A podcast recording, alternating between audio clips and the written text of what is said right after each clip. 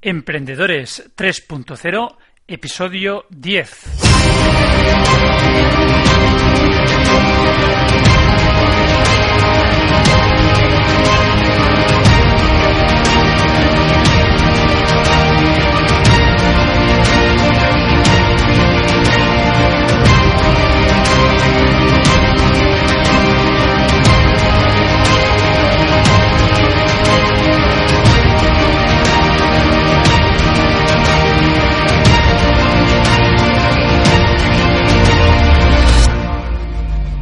Bienvenidos al décimo capítulo de Emprendedores 3.0 del canal correrparaemprender.com. Soy Joan Ventura y en el podcast de hoy os voy a hablar sobre cómo reducir gastos en casa para emprender.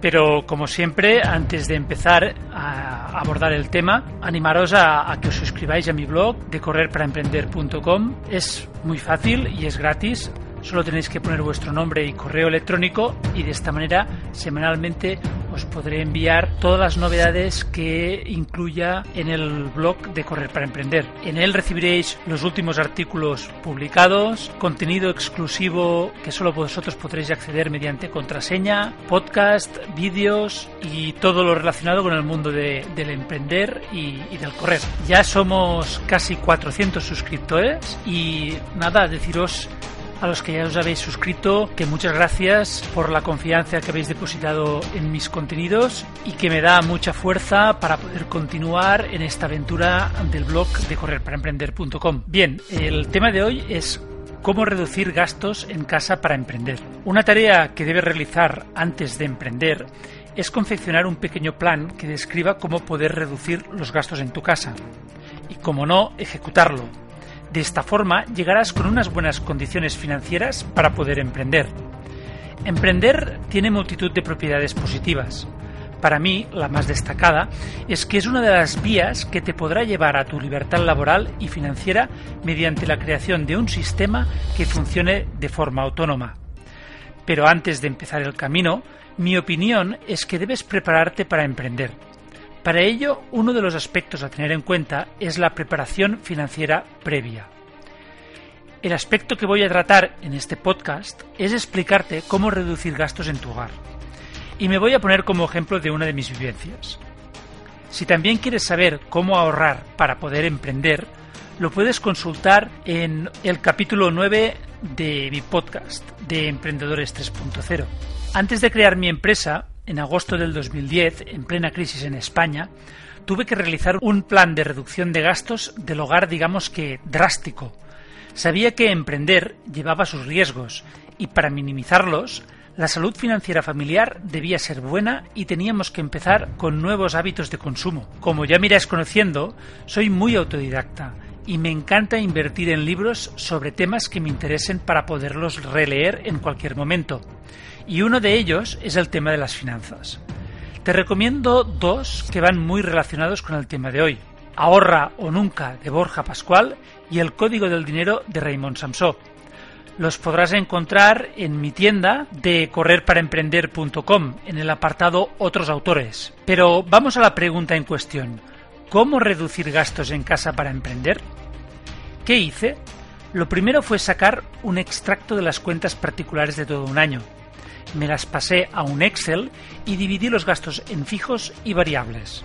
En los fijos puse todos los importes que se repetían en el tiempo de una forma regular, es decir, comida, agua, luz y gas, seguros, hipoteca, teléfono o internet, colegio, suscripciones, gasolina y así un largo etcétera.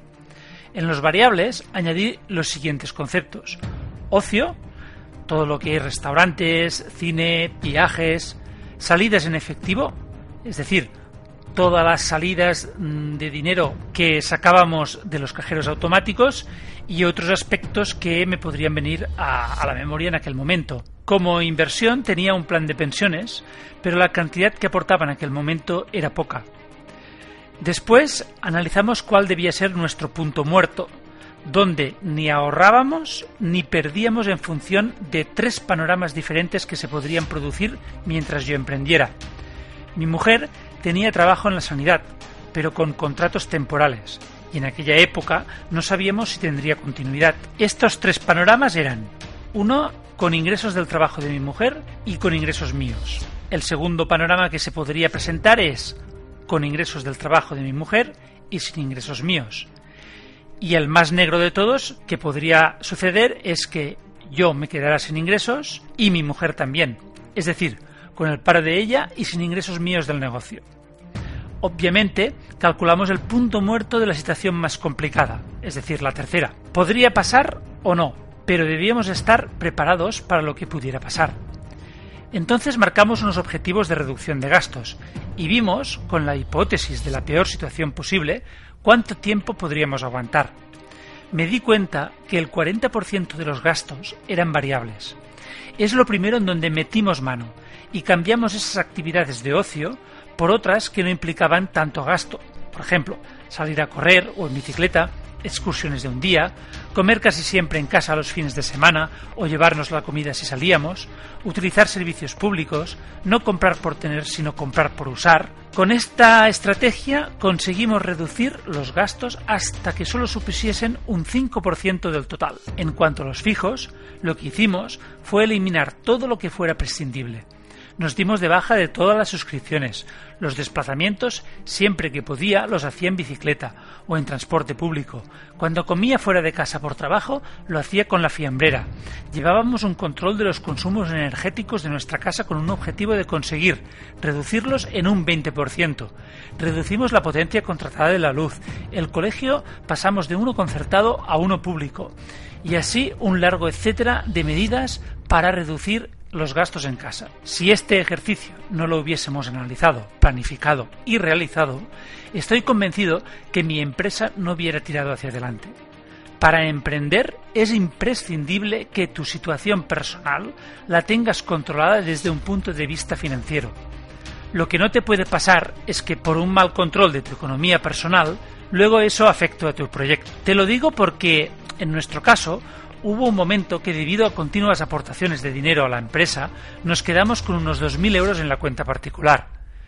Con esa situación, si no hubiésemos hecho la reducción de gastos previa a emprender, ahora te estaría explicando otra experiencia y nada agradable que digamos. Por eso recomiendo encarecidamente que antes de que empieces a emprender, confecciones un plan de reducción de gastos y que después, claro está, lo lleves a la práctica. Luego, si te funcionan las cosas, ya podrás permitirte más libertades económicas, pero en los inicios toda prevención es poca. No te arrepentirás.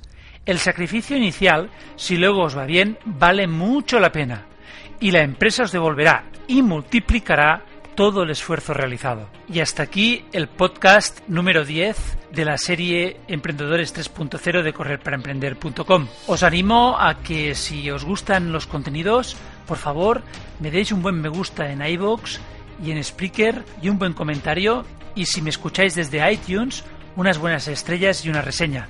De verdad que esto me ayuda muchísimo para continuar publicando cada semana el podcast de Emprendedores 3.0. Y por último, recordaros que ya está a la venta mi plan de empresa de correrparaemprender.com. Cómo convertir un blog en un negocio. En el ebook podréis encontrar todo lo necesario para crear una empresa desde cero. El estilo y filosofía de vida que deseáis, la idea de negocio, cómo conseguirla y diseñarla, el modelo de negocio, el resumen ejecutivo, la descripción de los productos y servicios que puede tener vuestra empresa, el análisis y diagnóstico del mercado y la competencia y cómo hacerlo, la visión, las metas, objetivos y estrategias, el plan de desarrollo del servicio y producto, cómo realizar un plan de marketing, cómo realizar la organización y recursos humanos necesarios para que vuestra empresa funcione, así como realizar un exhaustivo análisis económico-financiero para que vuestra empresa empiece con buenos fundamentos. Os lo podéis descargar en el apartado de mi blog donde pone tienda en mis productos, allí está mi plan de empresa. Y nada más, nos vemos en la próxima edición.